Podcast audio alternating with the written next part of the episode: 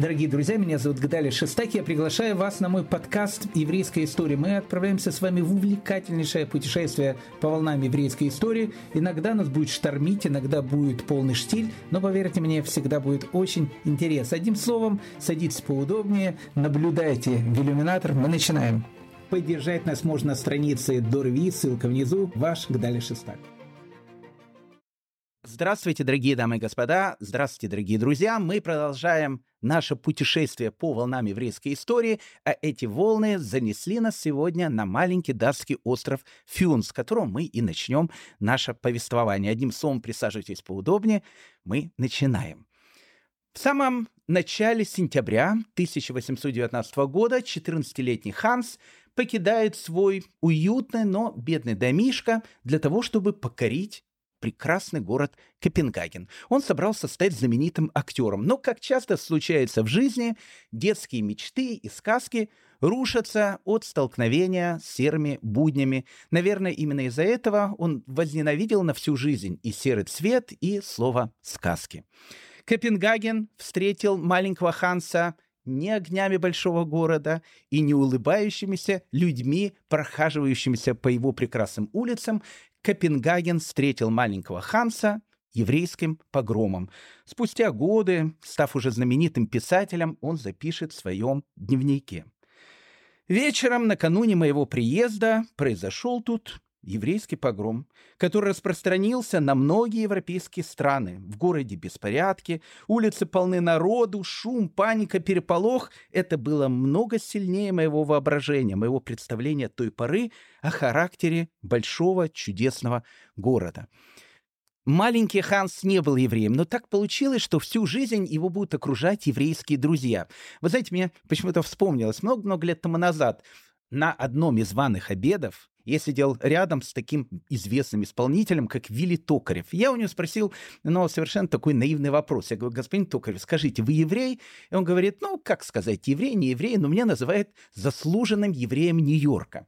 Так вот, э, маленький Ханс, он был, наверное, заслуженным евреем Дании, потому что первый учитель, господин Карстенс, который очень повлияет на его всю дальнейшую жизнь. Братья Колин, благодаря которым он станет и драматургом, и писателем, и семья Мельхиор, в которой он проведет последние годы своей необыкновенной жизни. Все они были евреи.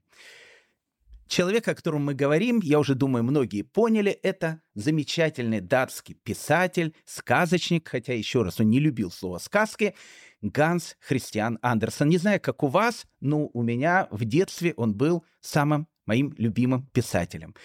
Так вот, в 1852 году Ганс Христиан Андерсон пишет свою знаменитую притчу, историю, которая называется «Домовой у лавочника». Я думаю, что многие из вас знают сюжет этой сказки. Жил-добыл в Копенгагене один лавочник, простой лавочник, как все лавочники Копенгагена.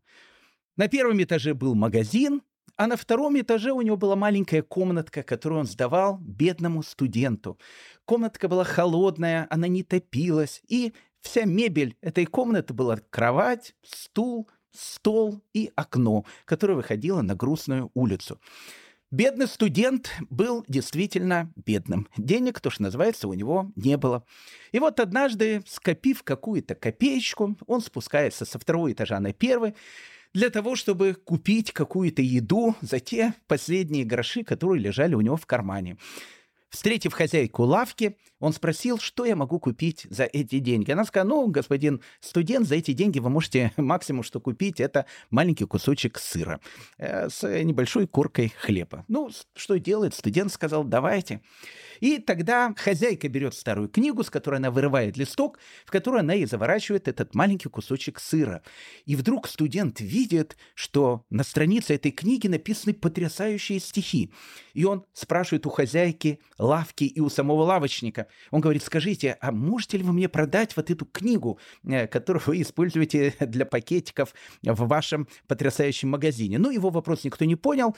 Э, хозяйка дома спрашивает, а зачем вам пакетики, господин студент? он говорит, это же не пакетики, это потрясающие стихи. Ну, говорит, ну что вы понимаете в поэзии? Ну, хозяйка э, лавки, наверное, немножко обиделась, сказал, ну, господин студент, забирайте, значит, наши пакетики, ну, то есть эту книгу. Сколько это будет стоить? Ровно столько, сколько стоил бы ваш сыр. И студент забирает книгу, оставаясь голодным. Еще одним обитателем этого сытого теплого дома был домовой или домовенок Кузя. Кузя очень любил лавочника, очень любил его жену, и вообще он любил эту теплую, семейную, сытую атмосферу первого этажа лавки. Там было всегда что покушать, там было всегда уютно и тепло, и каждое Рождество лавочник давал Кузе большую тарелку каши, в которую он ему клал огромный кусок масла. И вот когда домовенок Кузя, услышав от какого-то выскочки студента, что хозяин ничего не понимает в поэзии, он решил поинтересоваться, а кто он такой, чтобы говорить такие слова о его любимом хозяине лавки. И вот домовенок Кузя поднимается на второй этаж, где живет студент, смотрит в замочную скважину и видит потрясающую картину. Он видит бедную комнату, в которой не было абсолютно ничего, кроме стола, стульев, старой кровати и многочисленных клопов, которые тогда жили, наверное, везде. Но что его поразило, студент сидел за столом, Перед ним лежала открытая книга, и вдруг домовенок видит потрясающую картину. С этой книги вырастает необыкновенной красоты дерево. Это дерево покрыто какими-то необыкновенными плодами, да и вообще вся комната, она озаряется каким-то необычным волшебным светом. Домовенок Кузя никогда не видел такую красотищу в своей жизни. Он смотрел в эту замочную скважину и никак не мог отойти от этой красоты. Но так как жил он всегда на первом этаже, посмотрев на эту красоту, он вернулся обратно к своей сытой жизни в лавке.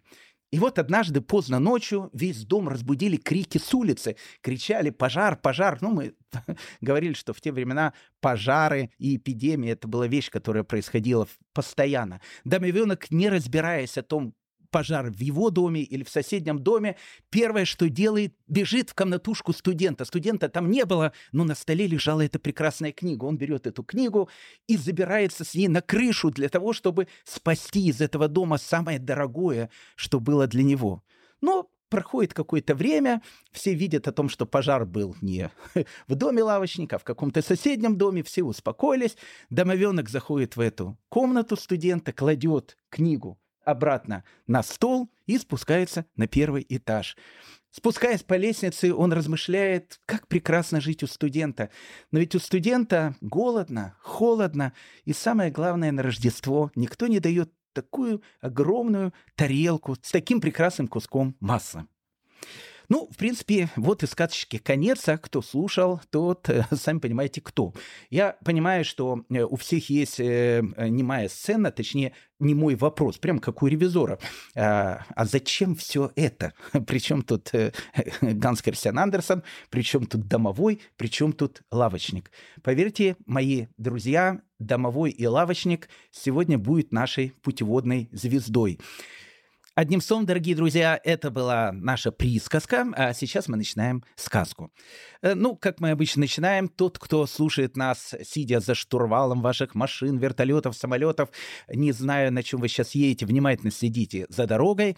Тот, кто слушает нас на беговой дорожке или прохаживаясь по аллеям тенистых парков, наслаждаетесь здоровым образом жизни. А тот, кто слушает нас в Израиле и, не дай бог, услышит фоном воздушную тревогу, сразу бегите в бомбоубежище. Все равно мы все это записываем, и вы сможете это прослушать заново. Домовенок, Кузя и Лавочник будут главными героями сегодняшнего нашего повествования. А Андерсон — а почему бы нам, кстати, не начать с Андерсона? Ведь Андерсон — это Дания. За многочисленные наши путешествия, ведь мы побывали с вами в огромном количестве стран. Мы посетили с вами Китай, посетили с вами Индию. В начале лета мы даже попутешествовали с вами по Эфиопии. Мы были везде, только не были в королевстве датском. Ну, конечно, принца датского Гамлета мы упоминали не единожды, а вот саму Данию не упоминали. Давайте э, наш сегодняшний рассказ как раз начнем именно с этого.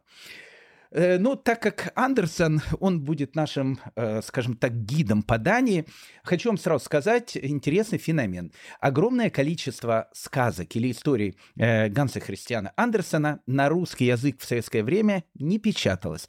Особенно не печаталась ни одна его еврейская сказка или роман. Вот, допустим, у него есть роман «Счастливый Пер», там один из главных героев повествования э, является еврей, который помогает молодому мальчику найти свою дорогу в жизни. Кстати, роман очень-очень автобиографичный.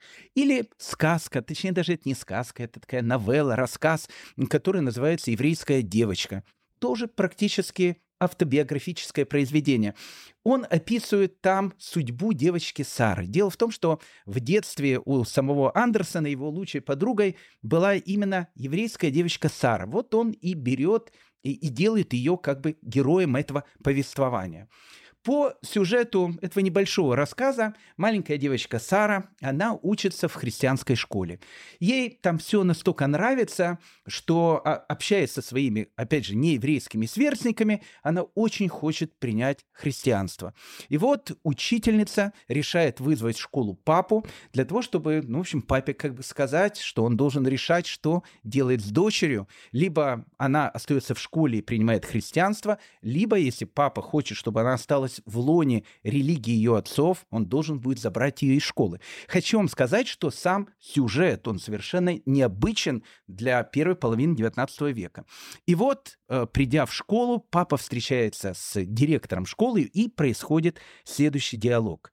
Говорит папа, Признаюсь, я сам не слишком благочестив и даже мало сведущ в иудейской религии, но моя жена, Жена соблюдала все законы наших предков и перед самой смертью взяла с меня обещание, что наша девочка никогда не перейдет в другую веру. Я обещал ей, и Бог тому свидетель. Девочка Сара, она не переходит в христианство, она остается еврейкой. Вообще в жизни Андерсона как мы сказали, еврейской тематики было очень много. А, вот э, в то время, когда он уже был известным драматургом, писателем, он вместе со своими друзьями посещает Венецию. И посетив Венецию, он приходит в венецианское гетто. Его пригласили в один из еврейских домов, и, зайдя в этот дом, он видит на столе Танах, еврейскую Библию. Он ее открывает и начинает читать. Друзья были поражены, потому что Андерсон знал очень-очень хорошо иврит. В 1862 году он посещает Амстердам. В Амстердаме его встречают уже как именитого мастера, как известного писателя и приглашает на какой-то э, званый концерт. И побывав на этом концерте, Андерсон пишет, там была элегантная публика, но я с грустью отметил, что не вижу тут сыновей народа, давшего нам Мендельсона, Олеви, Мербера, чьи блестящие музыкальные сочинения мы слушали сегодня. Я не встретил в зале ни одного еврея.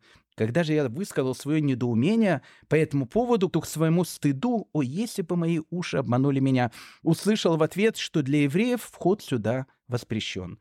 У меня осталось тяжелое впечатление об унижении человека человеком, об ужасающей несправедливости, царящей в обществе, религии и искусстве. Как я сказал, Андерсона всю жизнь окружают еврейские друзья. Ну, с чем это было связано и почему это так происходило?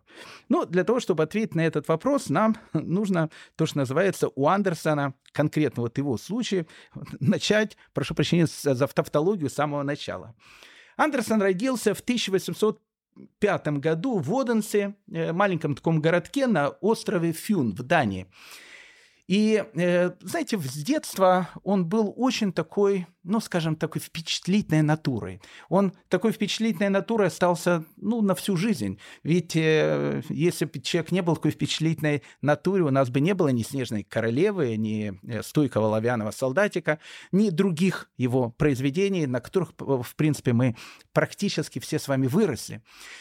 Э, ну, будучи, опять же, маленьким ребенком, он растет в очень бедной семье, папа у него башмачик, э, мама прачка, тоже из очень бедной семьи, но мама всеми силами старается дать маленькому Хансу образование. И поэтому он его отправляет в местную школу. Ну, в местной школе э, преподавала вдова местного печатника. Она была там и директором, и учителем, и вообще, в принципе, вот этих самых бедных детей из Оденса она обучала грамоте и, в общем, обучала всем вещам, которых нужно обучать. Но так как речь идет о начале 19 века, а в начале 19 века и в более цивилизованных городах, чем Оденс на острове Фюн, если ребенок плохо себя вел, ему могли всыпать, и э, не только по пятое число, но и на, на долгие годы могли всыпать. Поэтому Андерсон растет вот в этом ощущении, ощущении страха, что его постоянно побьют розгами. А в школе это было, ну, как бы так, в принципе, детей и воспитывали. И вот однажды э, эта вдова этого печатника чем-то маленький Андерс ей не понравился, видно, может, плохо себя вел, хотя, опять же, всю жизнь он был очень-очень скромный, он сидел всегда в конце класса, очень был нелюдимый такой мальчик. Она его взяла и побила. И вот для маленького Андерсона это произвело такое впечатление, он пришел домой, плакал, потом заболел, и мама сказала о том, что ни за какие ковришки, ни за что она больше никогда не отдаст его в школу. Единственная школа, которая была еще в Оденсе, и в которой детей не били, и более того, не просто не били, а еще даже кормили и относились к ним очень-очень по-человечески, это была еврейская школа, которую возглавлял человек, которого звали Карстенс. Карстенс, опять же, датский еврей, который открывает еврейскую школу, в которой учатся еврейские и нееврейские дети. И вот мама Андерсона решает маленького Ганса или Ханса отправить в еврейскую школу. Кастенс, ну, как бы, который был директором этой школы, он настолько полюбил этого маленького, бедного крестьянского, христианского мальчика, что он у него практически, ну, становится еще одним ребенком в семье видя о том, что он очень нелюдимый человек, он давал ему постоянно какую-то нежность, он всегда выделял его среди всех детей. Когда детей кормили, он всегда давал ему чуть больше, чем остальным детям, потому что он знал, что маленький Ханс, придя домой, навряд ли получит э, обед, а если получит, то получит его очень-очень скудным. Он практически рос с детьми Карстенса, и э, в дальнейшем уже, когда Андерсон стал великим человеком, Карстенсон для него всю жизнь будет оставаться, в принципе, вторым отцом. Когда он приезжает в Копенгаген для того, чтобы стать знаменитым актером, актером он не стал, он становится сначала знаменитым драматургом, а потом знаменитым и писателем, сказочником. Люди которые полностью помогали ему в его становлении, это были два брата, два брата Коллинз, которые, в принципе, из э, Андерсона, они сделали Андерсона, потому что когда Андерсон делал свои первые шаги в Копенгагене, именно братья Коллинз, они помогали ему и финансово, и по поводу связей. Вообще первые годы жизни маленького Ганса или Ханса в Копенгагене, он полностью был на обеспечении этих двух евреев, состоятельных евреев, братьев Коллинз. Потом у него были еще много друзей. Семья Хенрикс и семья Мельхиор, с которой он был очень-очень близок.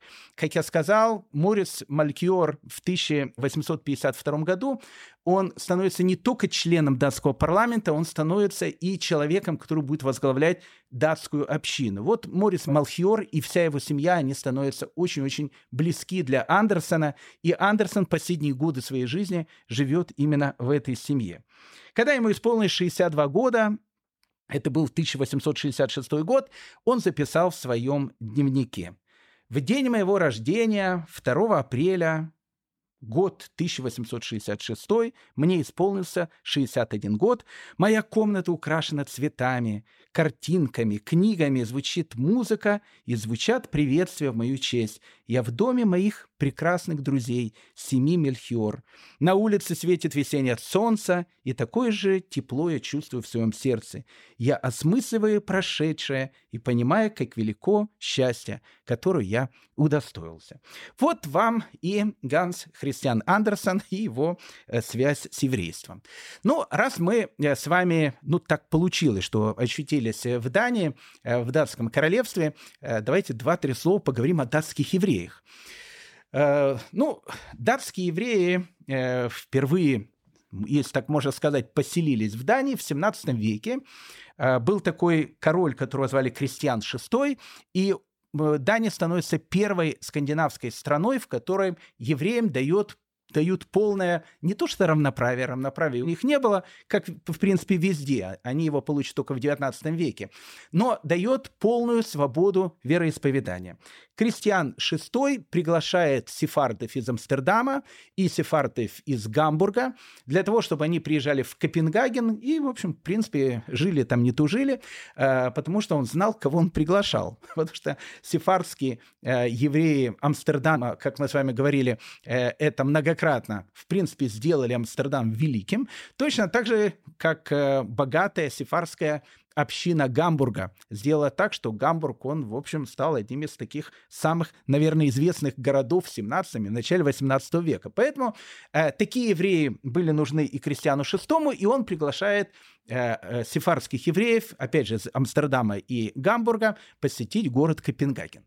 Ну, э, наверное, Дания э, была, ну, я думаю, одной из немногих стран, где, в принципе, ну, я не скажу, что к евреям было полное такое равноправие, но антисемитизма как такового там, ну, практически никогда не было. Ну, вот погром 1819 года, о котором мы э, с вами говорили, с которого начался наш сегодняшний рассказ, но он произошел, потому что в 1819 году, как мы с вами говорили на прошлом уроке, погромы, они прокатились по всей Германии. А так как э, Дания к тому времени была большой страной, она занимала части современной Германии, то, в общем, все хорошее в скобочках, что было в Германии, докатилось до немецко говорящей общины, которая жила в Копенгагене. Вот она, в принципе, и устроила тот погром, который в 1819 году наблюдал маленький Ганс Христиан Андерсон. Но, в принципе, в принципе, евреи в Дании жили, ну, как э, говорил один писатель, смачно. Э, говорили они мало, но жили смачно. Ну, может быть, и говорили они много, хотя евреев вообще в Дании было очень мало. В 1782 году в Дании проживало всего лишь 1800 30 евреев, из которых 1503 еврея э, жили в самом Копенгагене. Почему это так? Потому что Дания, с одной стороны, евреев очень любила, и, ну, вполне серьезно любила и относилась к ним с огромным-огромным уважением, пиететом и так дальше. Не было никаких, опять же, там, антиеврейских настроений и так дальше. Одна из немногих стран вообще Европы. Но евреев туда не пускала потому что, ну, в общем, как бы вот там жила вот эта вот небольшая группа очень богатых, состоятельных евреев, вот она жила, э, иммигрантов э, в Данию не пускали. Поэтому те евреи, которым посчастливилось жить в Дании, жили они хорошо. Остальные только смотрели, как хорошо живут евреи э, в Дании. Но евреи не просто жили в Дании хорошо, они, начиная уже с 17 века, занимают в Дании довольно, ну, как бы серьезные посты. Ну, к, примеру, э, был такой известный раввин, которого звали Бенджамин Мусария. Э, он написал известную книгу, которая называлась э, «Мусар Арух». Это некий такой талмудический словарь. Написал ее он в 1646 году и как раз написал ее тогда, когда он работал личным врачом у как раз этого самого Кристиана VI, датского короля. Э, в Дании, у Дании было огромные такие владения датской Вест-Индии. Вест-Индия — это Антильские острова. Ну, там есть три самых, наверное, известных острова. Это Санта-Крус, Сент-Джон и Сент-Томас. Э, вот эта вот вся территория, которая называлась э, Датская Вест-Индия, до 1917 года принадлежала Дании, а в 1917 году датское правительство почему-то решило продать ее Соединенным Штатам Америки, поэтому сейчас Антильские острова — это часть Соединенных Штатов. Но до этого это была часть Дании. Так вот, часто губернаторы и мэры датской Вест-Индии или городов или островов, которые были там, были евреи. Ну, наверное, самым э, таким известным губернатором был Дон Франко де Кордова, то есть мы видим по фамилии о том, что он, скорее всего, не из Житомира происходит по такой фамилии. Дон Франко де Кордова, о нем можно рассказывать очень много. В, во второй половине 17 века он становится генерал-губернатором датской Вест-Индии.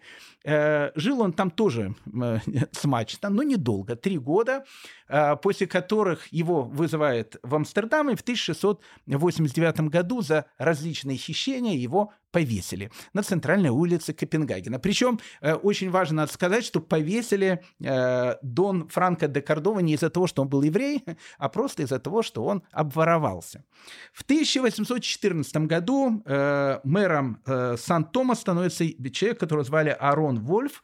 Э, мы видим по фамилии, что это ашкенадский еврей, то есть в Дании э, был небольшой процент ашкенадских евреев, и мы сейчас с вами поймем, откуда и как они там появились. Так вот, Арон Вольф в 1814 году, будучи мэром Сент-Томас, то есть в датской Вест-Индии, был человеком, который всем рабам на своем острове дает свободу. Хотя в датской Вест-Индии рабство в тот момент была не запрещенной вещью, и рабов было очень много, вот он был тем человеком, который начинает бороться а, против рабства. Ну и в 1830 году в датской Вест-Индии рождается, ну, наверное, мой один из самых э, любимых художников Камиль Писаро. Камиль Писаро э, основоположник импрессионизма. Интересно, это только еврей может так, такое быть. Он основоположник импрессионизма и основоположник постимпрессионизма одновременно, как это ни странно звучит. Камиль Писаров в 1830 году рождается тоже в датской Вест-Индии. А, папа, кстати, его приехал из э, Португалии. Э, приехал из Португалии, в принципе, в начале 19 века. То есть нужно сказать, что его папа был из тех самых маранов, которые на протяжении нескольких веков жили в, в Португалии, тайно соблюдая законы э, иудаизма. Насчет его мамы неизвестно. Скорее всего, она была э, креолкой, которая перешла в иудаизм. Хотя, вполне вероятно, она тоже имела сефардские корни. Ну, в общем, как бы там ни было, он вырос в религиозной еврейской семье. Камиль Писаро, основоположник импрессионизма. Вот он тоже растет в этой самой, э, в датской э, Вест-Индии.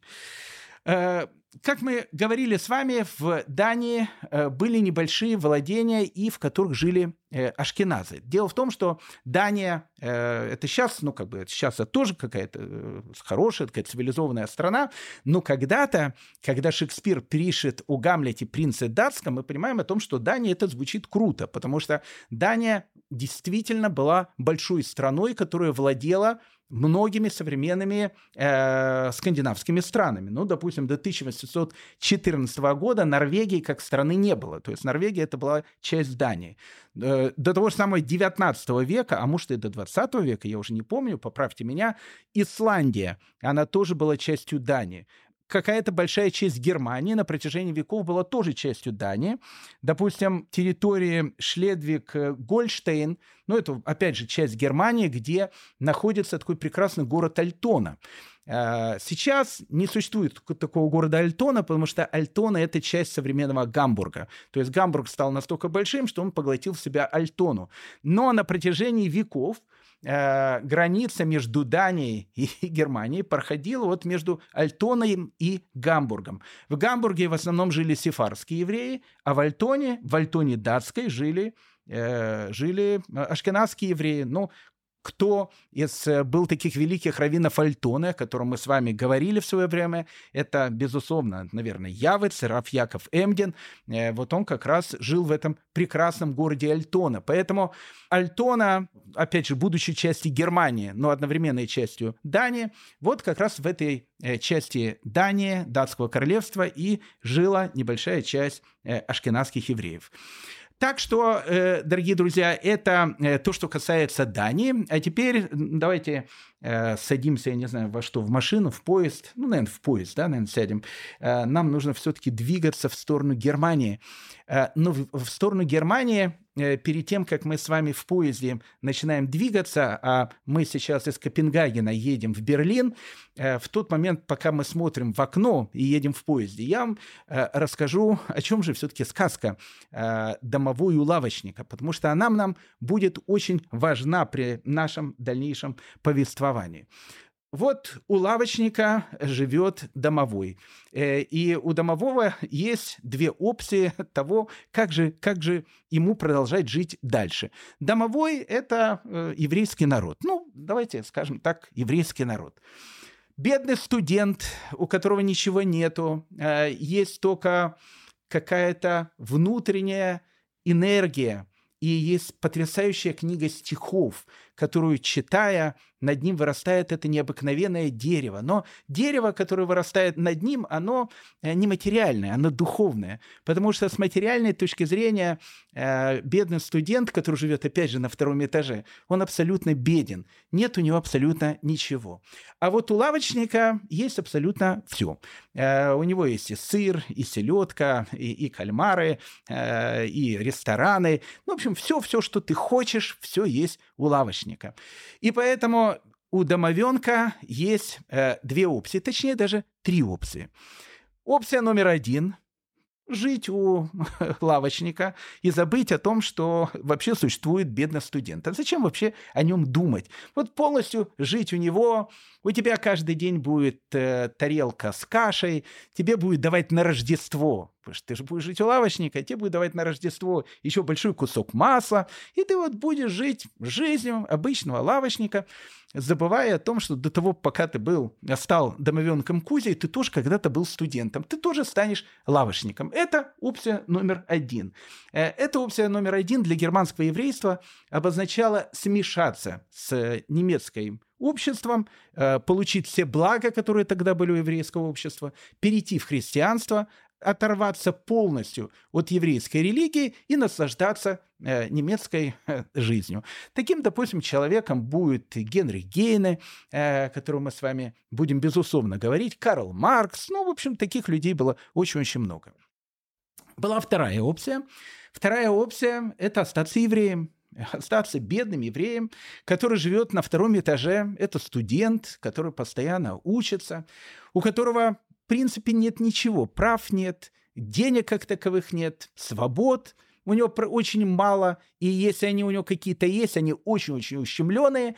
Все, что у него есть, у него есть только книга, которую он изучает, и вот когда он изучает эту книгу, он переносится с этой холодной комнаты, в которой он находится, в чудесный мир под это необыкновенное дерево, которое освещено светом, какими-то не, необычными плодами, веря и зная о том, что рано или поздно он из бедного студента действительно добьется того, что он действительно будет жить в стране, где будут такие же прекрасные э, южные деревья. Но жизнь студента очень тяжела. И поэтому была какая-то часть э, еврейских, э, часть евреев, которая жила в Германии, которая выбирает для себя судьбу студента и остаются евреями. Была же еще третья часть, это третья часть э, домовенка Кузи, которая, с одной стороны, не могла больше быть э, бедным студентом, по одной простой причине, потому что она жила у лавочника. И лавочник давал ей там кушать, и она, в общем, наслаждалась э, культурой этого самого лавочника. Но, с другой стороны, она не могла эта часть еврейской, э, еврейского населения остаться жить у лавочника. Почему? Потому что периодически этот домовенок Кузя, он поднимался наверх и периодически вглядывался в эту замочную скважину и восхищался тем деревом. Но перейти и жить к студенту он не мог, потому что, потому что там голодно. А перейти жить Э, полностью у лавочника, он там, в принципе, жил, но ощущал некая такая раздвоенность своих чувств.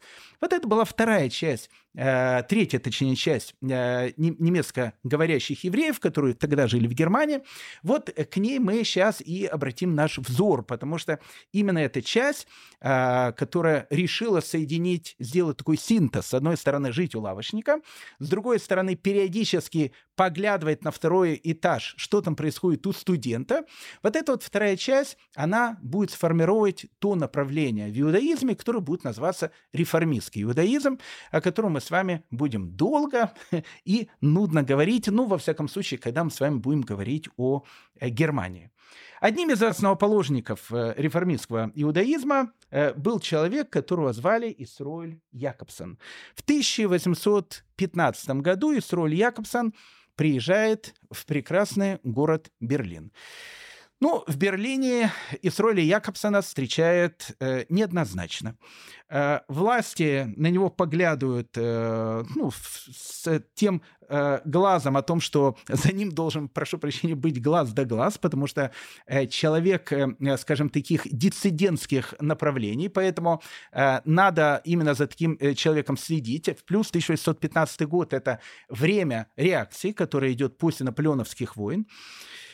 С другой стороны, э, какая-то часть еврейского общества, она восхищается с ролью Якобсоном, его прошлым, а, ну, его, и его взглядом на будущее. На самом деле с Исроли Якобсоном мы с вами уже знакомились, но так как, э, ну, так получается, что он является одним из основоположников э, того движения, э, которое называется реформистский иудаизм, хотя оно иудаизмом не, не является, но оно просто так называется, реформистский иудаизм, нам нужно будет, безусловно, э, с этим домовенком Кузей, который живет у лавочника и одновременно бегает к студенту, э, познакомиться поближе. Ну, где мы впервые увидели Исроэль Якобсона? Мы его впервые увидели в Вестфальском королевстве, в городе Кассель. Исроэль Якобсон э, был из очень богатой еврейской, ну, скажем так, очень богатой еврейской ассимилированной семьи. Он считал себя учеником Мозеса Мендельсона – и, э, и у него, вот знаете, вот вся жизнь это были такие мечтания, мечтания домовенка Кузи. То есть он, с одной стороны, хотел жить, опять же, у лавочника, с другой стороны, он хотел быть со студентом и не знал, э, в общем, не мог разорваться, где же ему быть, либо быть там, либо быть здесь. И, э, соответственно, как человек ищущий, э, у него было огромное количество разных изобретений. Вот в 1801 году в городе Зесен Э, Исроль Якобсон, еще раз, он был человеком богатым, э, он за свои деньги открывает экспериментальную школу. Это была такая первая экспериментальная школа, в которой по идее Исроиля Якобсона должны были учиться евреи и христиане вместе. Ну, почему? Во-первых, какие христиане пойдут в еврейскую школу из роли Якобсона? Ответ – бедные христиане. Когда мы с вами начинали наш урок с острова Фюн и говорили о том, что именно на острове Фюн была еврейская школа, в которую пошел Ганс Христиан Андерсон, так вот, э, эта школа, она была как бы э, не второй, но она как бы восприняла ту идею, которую дает Исроль Якобсон, о том, что нужно открывать совместные еврейско-нееврейские школы. Тогда их было несколько. Вот одна была в Дании, в которую пошел Ганс Христиан Андерсон, вторая была в Зессенсе. И вот э, у Якова э, Исроэля Якобсона у него была идея. Какая идея? Он считал так, что если бедные э, христианские дети будут заниматься с еврейскими детьми, они научат еврейских детей, ну, вот всему, что знает, э, ну, вот все христианское общество. Они будут прекрасно говорить на немецком языке, они будут с ними погружаться в немецкую культуру и так дальше, так дальше и так дальше. С другой стороны, христианские дети пообщавшись с еврейскими детьми, ну, подобно Андерсону, и где-то он был прав, если взять Андерсона, они на всю жизнь э, станут людьми, у которых будет теплое отношение к евреям. То есть они будут хорошо относиться к евреям. И э, так считал Исроль Якобсон, и евреи станут ближе к лавочнику. И сам лавочник э, познакомится со своим студентом, который у него живет на втором этаже, и которому только платит деньги. То есть, ну, в общем, просто как бы как минимум познакомиться с ним. И, встретив на улице, не пройдет мимо с высоко поднятым носом, а хотя бы поздоровается и скажет «Здравствуйте, уважаемый гер-студент». Это была такая идея. Э, плюс в этой школе, в которой, опять же, занимается 40 еврейских учеников, 20 нееврейских учеников, должны были быть э, ну, такие условия, э, благодаря которым в эту школу пойдут все. Еще раз, Исроль Якобсон человек был состоятельный. Поэтому в этой школе обязательно был э, детей кормили, в этой школе детей не били, в этих школах э, к детям было, ну, не знаю, такое полное, потрясающее педагогическое отношение. Ну, мы это все с вами говорили, когда мы э, на острове Фюн были в этой школе, в которой учился маленький Ганс Христиан Андерсон. Плюс-минус это была точно такая же система школы, которую, опять же, придумает Исроль Якобсон. И вот э, во время наполеоновских войн э, город Кессель, где он живет, становится столицей Вестфальского королевства. Мы говорили про это Вестфальское королевство, э, возглавляет его Жером Бонапарт, брат Наполеона и говорит о том, что евреи, теперь у вас есть полная, значит, свобода, равенство, братство – когда он въезжает э, в Кессель, э, ну, мы Кассель, мы уже говорили об этом, один из э, вот евреев, последователей с роли Якобсона, он устраивает такой перформанс, он как бы вылазит, не вылазит, выглядывает в окно, там на втором этаже какого-то здания, которое находился, опять же, на той улице, по которой едет колонна во главе с Жеромом Бонапартом. В руках на, на руках у него наручники, причем эти наручники разорваны, и он показывает эти руки со словами «наши цепи порваны, теперь мы благодаря Наполеону свободны». Ну и Жером Бонапарт, конечно, ему это все очень нравилось, все эти вот вещи, и Жером Бонапарт создает, создает еврейскую консисторию. Ну, мы с вами весь прошлый наш год говорили про то, что э, у Наполеона э, все было вот в этих консисториях, которые должны были руководить Э, религиозными группами. Католики, протестанты, ну и вот и еврейская консистория э, соответственно. В еврейской консистории должно было быть три равина, два светских человека и должен был быть глава еврейской консистории. И, безусловно, главой еврейской консистории э, Вестфалии избирает Исроиля Якобсона, опять же, как человека очень-очень такого известного. Он был полностью, Исроиль Якобсон, помешан на Наполеоне, вот на, вот на идеях Наполеона о том, что евреи должны стать гражданами вот этой свободной, большой этой единой Европы, потому что э, ведь идея-то Наполеона, это же был Евросоюз, всю Европу объединить и объединить под общими лозунгами свобода, равенство, братство. Э, там можно будет делать абсолютно все, и каждый человек будет свободен. Единственное, что гражданин Европы, он должен будет быть гражданином своей страны. А Наполеон, он делает такую вещь, как национальность. До этого Э, ну, как бы не было такой понятия национальность. Но человек был, ну, как бы француз, он говорит по-французски, есть там французская культура и так дальше. А сейчас он гражданин Франции. А гражданин Франции или гражданин Германии или гражданин Италии, он в первую очередь француз, итальянец и немец а во вторую очередь уже мало кого интересует, кто он. Поэтому Э, и а, антагонизм, который будет у Наполеона с евреями, потому что евреи говорят, мы вообще не французы, мы евреи. А ему, э, им пытаются объяснить о том, что в новой стране вы не можете быть больше евреями. Ну, то есть, как бы, ну, хотите назвать себя евреями, называйте дома, но везде вы французы. То есть и, и Франция это ваша родина, и э, то есть вы полностью, ну вот вы часть этой страны. Если вы э, говорите о том, что мы часть этой страны, но мы евреи, мы немножко другие, вы не можете быть гражданами нашей прекрасной объединенной Европы. Поэтому э, у Исроля Якобсона Э, он и требует, чтобы, допустим, в консистории Вестфальского королевства не писали вообще слово «евреи», «юды». Вообще слово «юды» немецких евреев она раздражала, потому что, э, ну вот, э, весь 17 век, почти что весь 18 век, и мы с вами говорили об этом неоднократно, долго и нудно,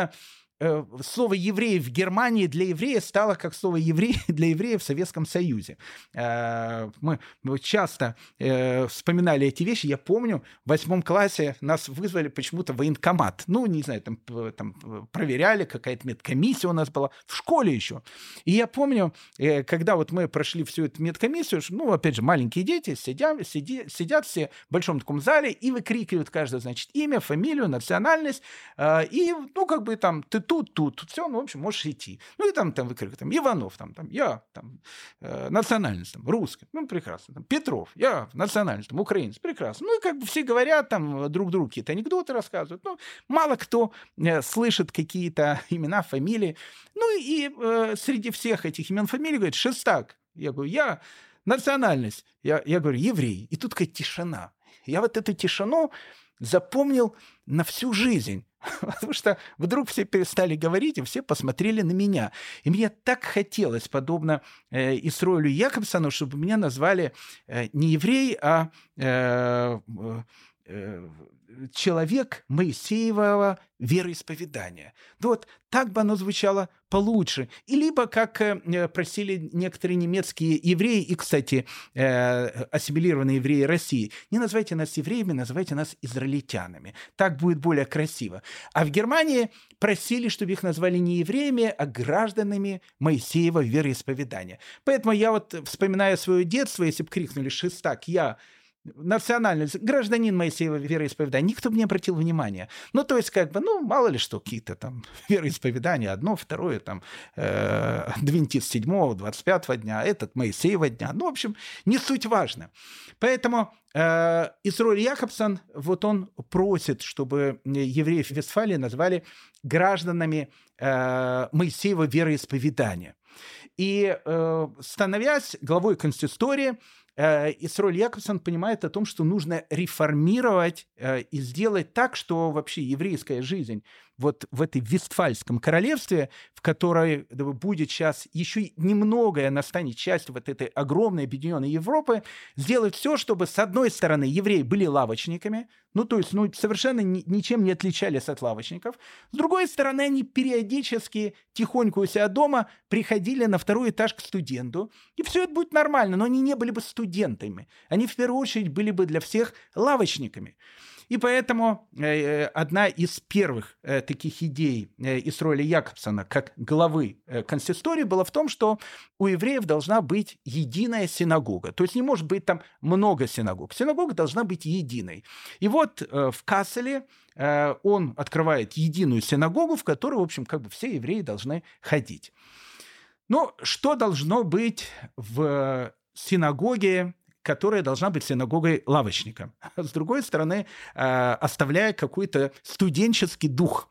Э, ну, с одной стороны, она, безусловно, синагога. А, но с другой стороны, в нее нужно добавить какие-то компоненты, которые будет ее, ну, скажем так, больше делать похожей на синагогу лавочника в том плане, что если лавочник в нее зайдет, он не почувствует какой-то дискомфорт. То есть ему там, ну, как бы будет нормально и удобно находиться.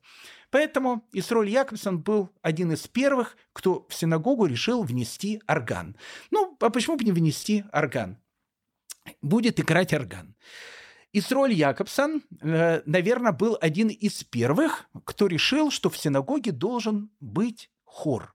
Ну, как бы, если есть орган, значит, есть и хор. И поэтому, когда, э, ну, не знаю, любой там еврей будет заходить в синагогу э, в Касселе, он будет заходить в нее с гордостью, потому что это будет не какая-то там, знаете, местечковая синагога там э, евреев в каких-то лапсердаках и так дальше. Ну, как бы стыдно туда заходить. Там будут люди, одетые по-европейски, когда открывается дверь этой синагоги, она такая красивая, и слышны эти звуки органа, бум-бум-бум-бум, и вот этот который поет. Ну, потрясающая вещь. И Исроль Якобсон в Касселе э, вот делают вот эту вот синагогу с органом и с хором. Но насчет э, органа и хора, э, по большому счету, это как бы, это как бы такая вот интересная вещь. Дело в том, что э, в XIX веке отходим в сторону. Я сразу же говорю, господа, отходим в сторону, держите меня, потому что я сейчас уйду в сторону, и мы не вернемся в Германию. Поэтому я э, как бы помню о том, что мы в Германии должны все-таки в Берлин ехать. Но мы же едем из Копенгагена в Берлин. Еще время, ну, ну еще, ну, дайте мне три минуты, и мы будем в Берлине. Вот-вот мы уже к нему подъезжаем. Так вот, я говорю, в 19 веке э, становятся очень популярны в Европе хоральные синагоги. Хоральные синагоги. Что такое хоральная синагога? Синагога, где есть хоры, а хоры это специальная такая, ну, специальное такое как бы помещение в синагоге, подобное тому, как это есть в католических, допустим, костелах, где находится мужской хор, который, в общем, в принципе, поет. Но сначала э, это все было, э, ну, как бы воспринималось понятно, евреями э, в полные штыки. Хотя, опять же, тот же самый Исраиль Якобсон, э, который вводит хор, у него что тоже, э, он хор вводит не просто так с головы придумал. Что говорит Исраиль Якобсон? Он говорит так, на самом деле у евреев всегда было хоровое пение. Вот евреи приходили в Иерусалимский храм, и в Иерусалимском храме, когда они приносили там э, жертвоприношения и так дальше, вот все вот величие, которое было у евреев, когда они были свободны на своей земле, что они слышали в Иерусалимском храме? Они слышали хор левитов. Левиты — это были ну, такие профессиональные певцы, которые пели в Иерусалимском храме. Потом, когда Иерусалимский храм был разрушен, евреи уходят в изгнание в Вавилоне, э, в вавилонских академиях, тоже была такая должность, которую исполнял Хазан. Хазан — это, ну, как бы кантор, который ведет молитву. И в Вавилоне было действительно тоже принято, когда Хазан пел, ему подпевали. По большому счету, э, этот самый вавилонский обычай мы очень часто можем встретить, знаете где, в сефарских общинах. Там действительно многие молитвы все поют вместе. То есть, ну, как бы, вот все вместе, они как вот единым хором как бы поют. Но э, потом, после, скажем так, вавилонских общин, и, я не знаю, как в сефарских общинах не было понятия хора, там могли все вместе петь, но как таковых хоров не было. И впервые хор как хор, как настоящий вот такой хоровой коллектив, появляется в 1632 году в городе-герое Венеции.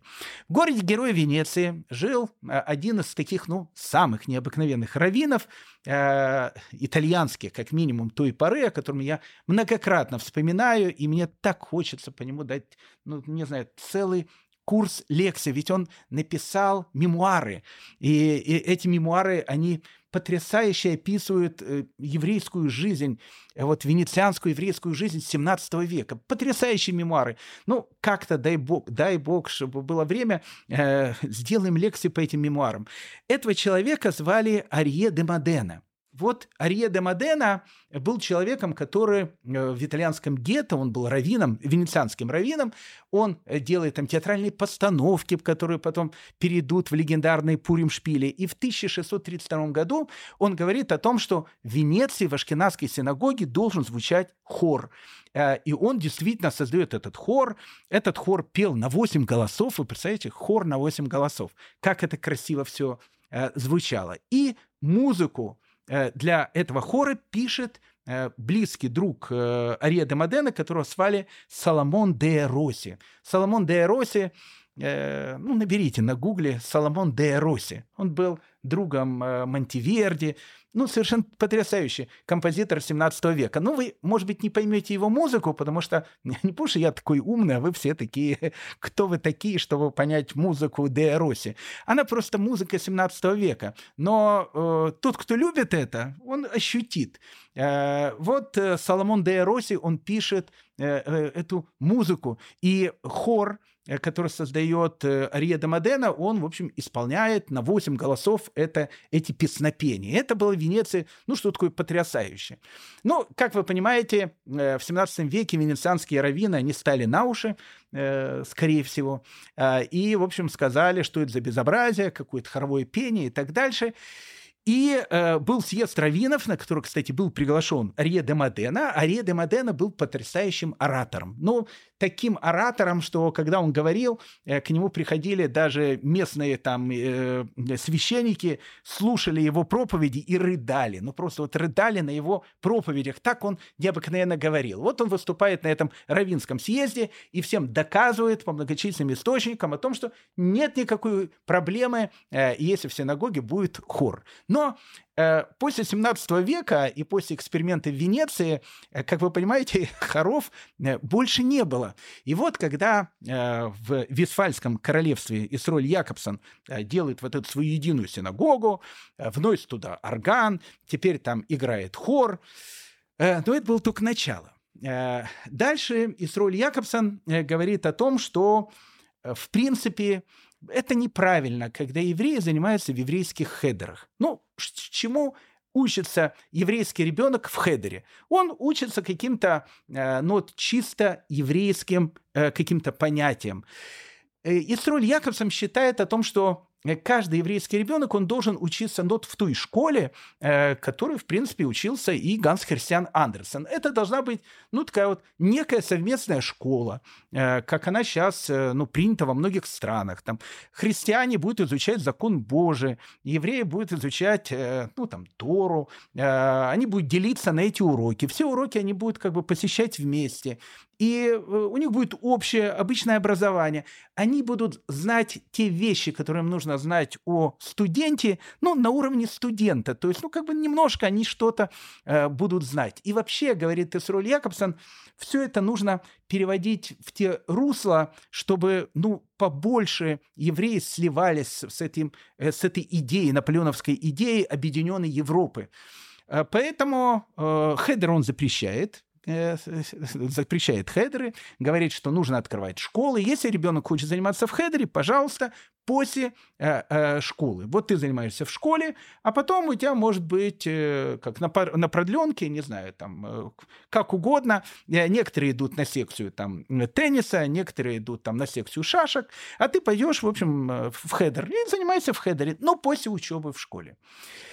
Мужчины и женщины. Э, мужчины и женщины в синагоге Якобсона, и он в этом видит тоже большую идею, они тоже должны находиться вместе. Почему? Потому что ну, потому что, ну, как-то не цивилизованно, когда э, мужчина находится там на первом этаже, женщина на втором этаже. Это не в, в духе свободы Наполеона. То есть, ну, как бы все граждане равны между собой, и мужчины, и женщины. Поэтому вот в равноправии э, нужно делать так, что, в общем, как бы и вместе э, они будут находиться в одной этой прекрасной семье и в синагоге. Но э, эксперименты Есроля Якобсона э, он проводил в Висфальском королевстве.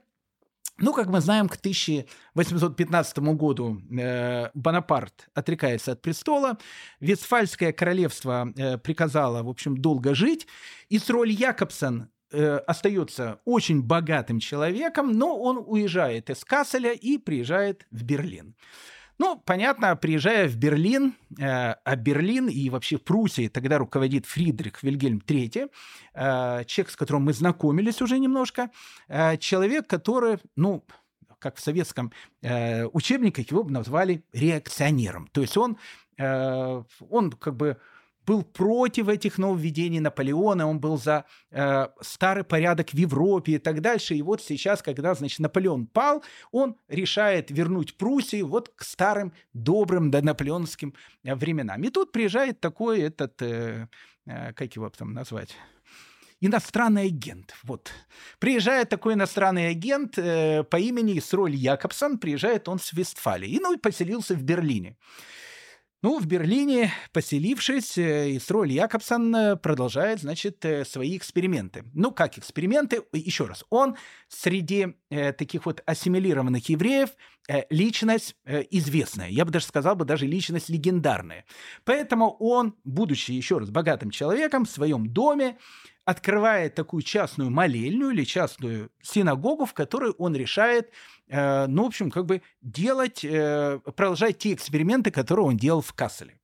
Но одна из первых вещей, которую он делает в качестве эксперимента, он говорит о том, что вот еврейский обряд бар мицвы и бат мицвы нужно, в общем, приблизить к лютеранскому обряду конфирмации – ну, что такое лютеранская конфирмация, которая хочет приблизить Исрой Якобсон? Кстати, в любой реформистской э, синагоге так называемой э, бармицвы тоже нет. Там тоже есть конфирмация. Вот э, откуда это все идет, это идет из роли Якобсона. Если человек посетит реформистскую синагогу, я не, не советую ее, конечно, посещать, но если он ее посетит, многие вещи, которые я сейчас рассказываю, ему будет уже просто знакомо. Вот они отсюда как раз их многие растут. Э, вот э, Исроль Якобсон говорит о том, что э, это должен быть обряд похож на лютеранскую конфирмацию. Что это такое? В лютеранстве считается так, что когда, ну, вот маленький ребенок, его, соответственно, там крестят, ну, крестят, потому что он маленький ребенок, все, и крестили его там. Когда ему исполняется 14-16 лет, для того, чтобы он стал полноправным членом лютеранской общины, будучи уже взрослым человеком, этот человек должен сказать о том, что да, я принимаю на себя вот все вот эти вот вещи, он должен знать основы э, катехизации. Основы катехизации, то есть он должен знать основы христианской э, веры, и он должен уметь читать священное писание. Ну, соответственно, на немецком языке, э, если речь идет, понятно, о лютеранах. То есть вот есть взрослый, 14-16-летний молодой человек, он умеет читать, он говорит, я в здравом уме принимая все это на себя, и, в общем, проходит очень такой красивый обряд лютеранской конфирмации. Э, стоят, значит, э, мальчики, э, каждый из мальчиков держит себя в руках книжечку псалмов, стоят красиво одетые девочки, каждая девочка держит себя в руках букетик цветов, и вот приходит, значит, пастырь, он же э, Равин, Исраиль Якобсон, он как бы становится раввином своей этой синагоги, которую он открывает.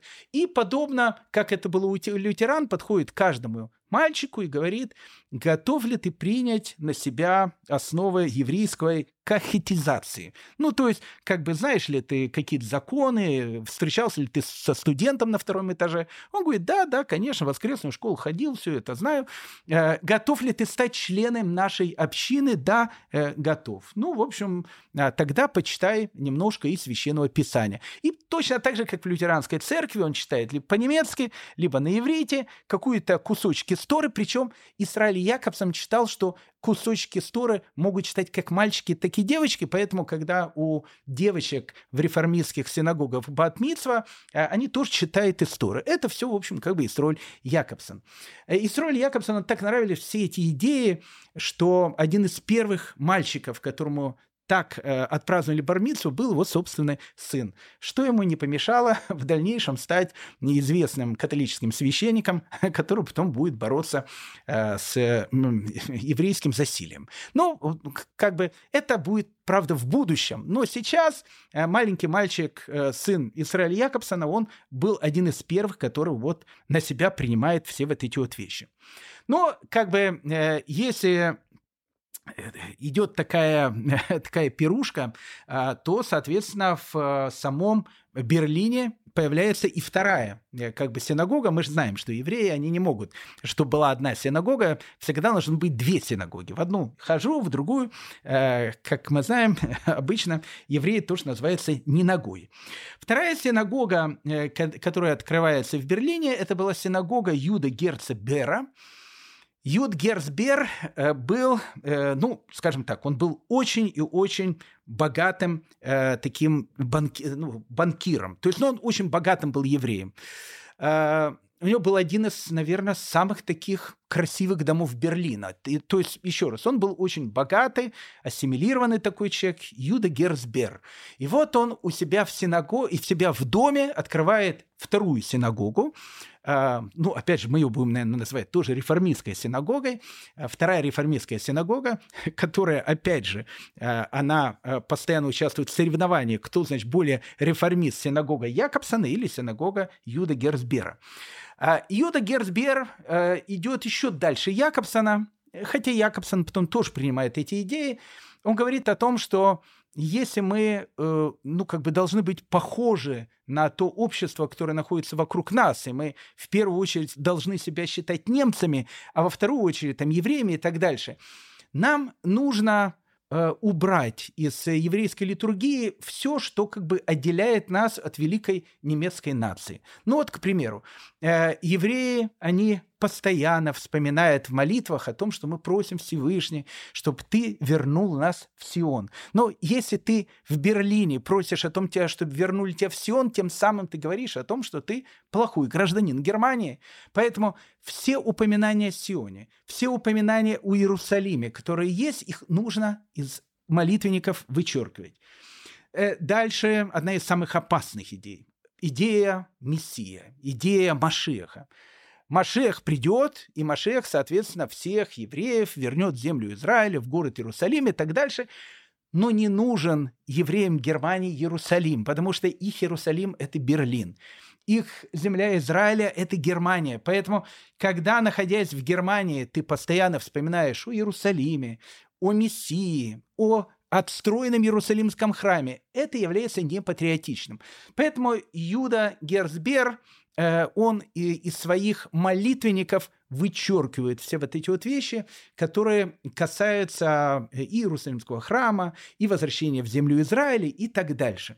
Эту, кстати, концепцию потом принимает, как я сказал, Исраиль Якобсон, и, и в его молельне э, не будет больше вспоминать ни Иерусалима, ни Мессии, э, ни других мракобесных вещей, которые, в общем, как бы человека отделяет от прогрессивного общества, которое находится вокруг него. У Юда Герцбера ну, как бы, еще раз, это была большая такая семья. У него, э, у него было много сыновей. Каждый из его сыновей, кстати, стал великим человеком. Один стал э, очень известным адвокатом, другой стал очень известным ученым. А один из его детей, которого звали Яков Бер или Яков Бар, это одна и та же, в принципе, фамилия. Яков Бер Э, он с детства был очень музыкальным. И он был одним из тех, кто вот в синагоге Юда Герцбера э, играл. Ведь в синагоге должен быть орган, там не было органа, там у него в синагоге было фортепиано, вот он играл на фортепиано, хор пел, ну и все это было как бы очень-очень красиво. Э, Яков Бер э, в дальнейшем ну, через некоторое время, когда у него э, умрет э, его дедушка со стороны мамы, э, а его дедушка со стороны мамы будет звать Мейер.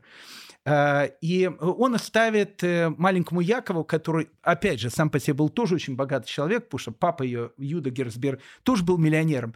Э, вот Мейер, то есть отец его мамы, когда он умрет, он вот молодому Якову оставит огромное-огромное состояние. И поэтому Яков Бер в память о дедушке возьмет это его имя Мейер и прибавит к своей фамилии. Так он станет Яков Мейербер. Яков Мейербер, а потом, когда он уже станет великим композитором, а я вам хочу сказать, что Джакомо Мейербер, он потом станет не Яков, он станет Джакомо. Джакомо – это тоже Яков, только по-итальянски. Тогда было все итальянское в моде. Джакомо Мейербер. Он станет, в принципе, королем оперной музыки XIX века. Один из самых ну, в принципе, известных композиторов XIX века. Наберите Джакомо Мейербера и наслаждайтесь его музыкой.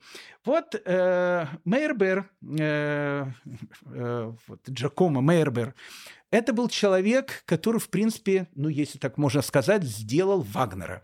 Э, ну, ну, как бы породил его своими руками. Не то, что породил. Вагнер, он сам по себе был композитором. И сам по себе без Мейербера он умел писать музыку. Но так как Мейербер был человеком очень богатым и был всю жизнь, кстати, человеком очень добрым, он очень много, ну, многим людям он помогал. По жизни он был хорошим человеком таким. Вот он э, Вагнеру в свое время очень помог. Он финансово ему помогал. Он ему помогал в, в плане его музыкальной карьеры. И, в принципе, ну, наверное, без Мейербера Вагнер не стал бы тем Вагнером, который он стал. Но когда Вагнер превратился в вещание ада, э, и он становится таким классикой антисемитизма, которым будет восхищаться Гитлер, он потом вспомнит Мейерберу и Мендельсону, э, он вспомнит их влияние на немецкую музыку. Он скажет, что они пишут прекрасную музыку, но эта музыка не немецкая по своей натуре, она антинемецкая, она антиарийская. То есть нету в ней вот этого самого арийского духа.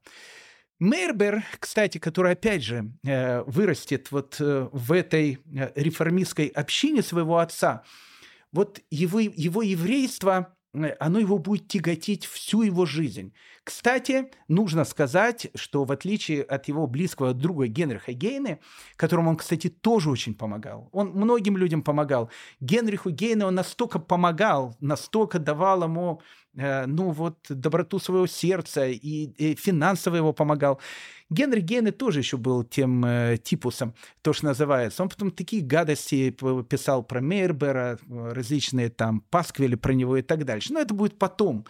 Э, так вот, э, Генри Гейне, в отличие от Мейербера, он полностью стал лавочником, он крестился, он э, полностью оторвался от еврейской культуры и так дальше. Хотя и у Генриха Гейна будут свои э, искания, страдания и так дальше. Мы в свое время об этом, э, безусловно, поговорим. Так вот, Мейербер и Гейна, они переписываются. Есть вот письмо в котором Мейербер вот и описывает вот это вот ощущение, которым, с которым он воспитывается со своего детства, потому что быть домовым сложно. Э, надо быть либо лавочником, либо студентом, а бегать с одного этажа на другой, тогда вот происходит то, что происходит у Джакома Мейербера. Я верю, что мы подобны любви, любви в скобочках, в театральных пьесах и новеллах, независимо от того, как часто она встречается, любовь никогда не упускает свою жертву, если уже ей овладела ничто не может вернуть обратно крайнюю плоть, которую мы лишаемся на восьмой день жизни. А те, чья рана от операции на девятый день не кровоточит, будут продолжать страдать всю свою жизнь и даже после смерти. Так вот, у Мейербера, который, кстати, в отличие от Гейне, не становится лавочником, то есть он остается евреем, он не переходит в христианство, его, его обрезание кровоточит. И все вот это вот начинает, опять же, рождаться в Берлине. 15, 16, 17 год. Но, э, как мы с вами говорили, э, в те самые времена э, в Берлине королем прусским является Фридрих Вильгельм III. Фридрих Вильгельм III, э, ему не нравится, э, когда вот появляются вот такие вот вещи, потому что они, понимаете, для него являются неким символом диссидентства. Ну, то есть, как бы, э, ну, то он привык. То есть, либо ты крестишься, то есть, называя, как, как говорится, ты либо крестик сними, либо там, э, э, ну, в общем, либо. Э, поэтому надо либо с крестиком, либо, либо. Э, поэтому вот э, э Фридрих Вильгельм III, вот он как бы не понимал эти вещи. То есть, он, для него это было как бы, ну, вот какая-то форма диссидентства. То есть, он считал так, что если еврей, он принимает христианство, и он считал, что каждый еврей должен принять христианство, стать немцем, э, слиться, значит, э, с немецким обществом и так дальше, то, ну, как бы это все нормально. Если ты еврей, ну, и будь евреем, ходи в своих, значит, этих лапсердаках там, не знаю, чтобы тебя за три километра было видно, у тебя не будет многих прав там и все эти вот вещи. Но, как бы, будет понятно, что ты евреюга. Либо ты наш, либо ты их, но когда ты и наш, и их, и когда непонятно, ну вот непонятно, что это, понимаете, это как генерал-губернатор московский, почему там по легенде сбили этот э, купол Московской хоральной синагоги, потому что когда проезжал, увидел этот купол и перекрестился. Ему сказали, э, что же вы такое делаете, это что жидовская синагога, он сказал, ничего себе, гады, э, срочно сбить купол. И сбили купол, построили его только недавно, уже в постсоветские времена. Так вот, э, не должно быть таких вещей, понимаете? Не должно быть этих куполов и так дальше. Либо тут, либо тут. Но пока у Карла Фридриха Вильгельма он начинает действовать ну, такими, э, такими способами, что э, он не говорит это открыто. Он говорит так, что э, я вообще против того, что евреи там читают свои молитвы на немецком языке вслух как это было в этих двух синагогах э, Бера и Якобсона. А, а многие молитвы читали на, на немецком, точно так же, как проповеди уже читают на немецком. Он говорит так, если вы хотите читать молитвы на немецком, вы можете это читать либо про себя, либо, ну, как бы, если вы хотите, если вам это близко, ну, креститесь, идите в лютеранскую кирху и будьте как все нормальные люди. Хотите быть как евреи, будьте как евреи. Не надо только вот этих вещей, то туда, то сюда. Ну, и он э, говорит, что нужно, значит, эти э, две общины закрыть, потому что когда не нравились ему эти реформисты, э, королю Фридриху Вильгельму Третьему. И в, э, он говорит так, что должна быть вот единая э, синагога, которая будет в Берлине, она будет ортодоксальная, там все будет нормально, там, в общем, все, ну, как бы все будет нормально. Не нравится вам это, креститесь. Э, не хотите ходить в синагогу, не ходите в синагогу. Ну, не должно быть, что вы и тут, и там. Но так как, э, в принципе, синагога Якобсона, она э, закрылась, а синагога Бера продолжала существовать. Почему? Потому что Бер, опять же, э, он берлинец, он, в принципе, там вырос в Берлине, и он написал властям о том, что они согласны перейти своей, значит, комьюнити в эту большую общую берлинскую синагогу, но там ремонт, а так как ремонт, они, в общем, хотят, пока ремонт, чтобы у них молельня продолжала действовать действовать. Так она продолжала действовать до 1823 года, пока э, честь и хвала королю Фридриху Вильгельму III официально э, в Пруссии не запретил реформистский иудаизм. Ну, просто запретил указом. Он сказал так, что ни одна молельня, в которой там, значит, там мужчины и женщины вместе, э, там э, не будет этих двух этажей, будет там, не знаю, орган находиться, там хор мальчиков будет петь, и все вот эти вот вещи, это все закрывать тут же. Почему? Потому что, опять же, для Фридриха Вильгельма III это высшая форма диссидентства. Хочешь быть немцем – будь немцем. Хочешь быть евреем – будь евреем. Среднего быть не должно. Фридрих Вильгельм III отменяет э, домовенка отменяет домовых. Но если в Пруссии домовые э, при Фридрихе Вильгельме перевелись, они не перевелись в Гамбурге, куда э, Гамбург это свободный город, это не часть Пруссии, куда приезжает один из, э, скажем так, близких учеников Израиля э, Якобсона, Эдуард Клей.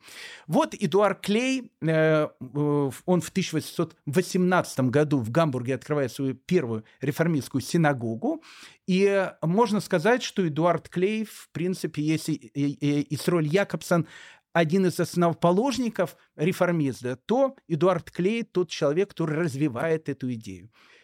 Эдуард Клей в Гамбурге, да, в Гамбурге, пожалуйста. То есть Гамбург это не Пруссия, там нету Фридриха Вильгельма III и нету всех этих вещей о том, что, ну, как хочешь так молиться, молись. Там э, у евреев и так э, многих там прав не было, это как бы все нормально. Но как хочешь молиться, тебе никто, значит, э, это э, не запрещает. И вот э, Эдуард Клей решает, что как бы вот свою синагогу надо как-то назвать. И он его называет «Общество нового израильского храма». Общество нового израильского храма. То есть, посмотрите, тут сама идея которая есть у реформиста. Храма больше не будет. Храм не нужен. Храм будет находиться где-то в Иерусалиме синагога, она всегда у евреев называлась малым храмом. Так вот, она действительно так называется, малый храм. Поэтому, раз она называется малым храмом, а нам не нужно большого храма, который будет в неизвестном нам Иерусалиме. Поэтому наша синагога, она становится обществом нового израильского храма. Новый израильский храм – это и есть синагога. И он э, называет эту синагогу сокращенно «темпл». Поэтому, если вы э, будете в любой э, стране э, и, э, опять же, захотите увидеть, что там происходит с реформистами, особенно в Америке, вы заметите о том, что все синагоги называются темплами. Темплами, то есть храмами евреи Гамбурга прозвали э, этих товарищей, э, которые вот открыли эту вот новую синагогу, они их назвали тамплиерами. Э, тамплиерами, то есть те, которые были в этом самом темпле. И вот в Гамбурге э, эта община, которую держит Эдуард Клей, она начинает расширяться, и очень много людей туда приходят. Вот в этой общине, э, это уже синагога гамбургская, вот она типичная реформистская синагога, где э, многие обряды человек ну, может соблюдать так, как он это чувствует. Если ты чувствуешь сегодня, что ты хочешь э, ну, там, соблюсти шаббат, соблюди. Если ты завтра чувствуешь о том, что ты хочешь поехать на море, поедь на море. То есть, ну, как бы э, нету каких-то общеобязательных вещей, в первую очередь религиозных. Э, лучше всего в шаббат э, не просто там э, прийти в синагогу и, не знаю, там петь, а лучше всего, если раввин возьмет гитару, начнет на этой гитаре играть, петь, все начнут подпевать. Ну, в общем, сделать из э, шабатной службы такой, ну, молодежный концерт. И Эдуард Клей, э, он считает, что это очень правильно, потому что он считает, что тем самым он останавливает еврейскую ассимиляцию. Обратите внимание. То есть у него есть даже какая-то идея. Он говорит так, что, ну, смотрите, у нас э, большая часть нашей молодежи вообще крестится. Но мы сделаем так, что как бы это будет некая вещь, которая будет их оставлять в лоне еврейства, но с другой стороны они будут уже полностью ассимилированные люди. И вот одним из э, э, людей, который становится идеологом вот этих идей, Эдуарда Клея и Сройля Якобсона, э, становится тоже один из э, учеников Израиля Якобсона, который тоже э, там жил в Гамбурге, в Берлине, потом в Гамбурге, человек, которого звали Элиезер Либерман. Элиезер Либерман, он был ну, на самом деле, он был продвинутым человеком, я не скажу, что он был раввином, но он был грамотным человеком. И вот э, Элиезер Либерман Э, решает о том, что у нового движения должна даже быть своя литература, в которой на иврите нужно написать вот почему это правильно, почему вот такое вот видение э, будущего иудаизма является, ну, как бы самым правильным. И он пишет книгу. В этой книге он даже берет рекомендации четырех раввинов, которые, в общем, поддерживают где-то э, вот их э, там стремление, видение о том, что нет ничего страшного, о том, что там будет, не знаю, там хор, э, о том, что иногда что-то можно сделать более современным, там, менее современным и так дальше. Вот он пишет первую книгу Элиезер Либерман, которая э, вот, вот это вот новое движение, которое будет называться реформистский иудаизм, оно и дает какую-то даже свою законодательную базу. Ну, нужно сказать, что э, э, истории строили э, Элиезера Либермана э, похожи на историю сына Якова, э, Исроэля Якобсона. Э, после того, как он издал эту блестящую книгу, через некоторое время он э, становится э, католическим священником, крестится и становится одним из приближенных римского пая, папы Пия IX. И ну, вот, э, э, начинал он с реформизма, закончил человеком, который был приближенным папы римского. Про него рассказывали совершенно потрясающий анекдот. Э, на этом, наверное, и закончим сегодняшний наш рассказ что когда э, ну вот Элизер Либерман после этих всех книг, которые он говорил о том, что он восхвалял реформистский иудаизм, он крестился, он стал католиком, э, его брат э, воспринял это, что для него как бы Элиезер умер, то есть как бы нету у него брата. И он как бы э, сел, э, сидел в честь него шиву, ну то есть как бы справлял по нему траур. И вот, как рассказывают, говорят анекдоты, говорят правда, вот этот Элезер Либерман, он пришел к своему брату, который сидел, опять же, траур по нему, потому что для него он умер, пришел и сказал, что я, говорит, пришел выполнить мицву, утешить скорбящего. Поэтому ты, значит, э, э, справляешь траур по умершему брату, а я, в общем, как твой брат, пришел тебя, в общем, в этом трауре утешить. Все это, конечно, смешно, а, если бы не было так грустно. Видя о том, что э, новое вот это вот направление, новое движение, оно все больше и больше набирает обороты, Э, еврейская община Гамбурга в 1819 году пишет книгу, которая называется «Эле Диврей Абрит». Вот э, вещи Брита, вот вещи закона, в которой она пишет, почему идея реформистского иудаизма опасна и чем э, она противоречит всему еврейскому мировоззрению, которое было до этого. Э, там, в отличие от книги Элезера Липермана, было не 4 равина, а 40 раввинов, каждый из которых высказал свою точку зрения. И вот эти вот 40 э, раввинов, э, ну, во всяком случае, некоторые из них, они становятся одними из героев ну, вот этого самого немецкого говорящего еврейства, которое влияет и помогает им выстоять, остаться студентами, а не спуститься вниз до лавочника или не превратиться в домовых. Такие, среди таких людей был Раф Акива Эйгер, Раф Мардыхай Беннет и Раф Маше Сафер, который входит в еврейскую историю под именем Хатам Сафер. Именно с этими людьми, э, дорогие мои друзья, мы с вами познакомимся на нашем следующем уроке. Э, дорогие мои друзья, спасибо вам огромное, что вы были со мной. Всего самого доброго и лучшего. Ну и до следующих встреч. Берегите себя. Счастливо. Дорогие друзья, в следующий раз мы продолжим наше увлекательное путешествие по волнам еврейской истории. Желаю вам всего самого доброго и хорошего. Ваш Гдаля Шестак.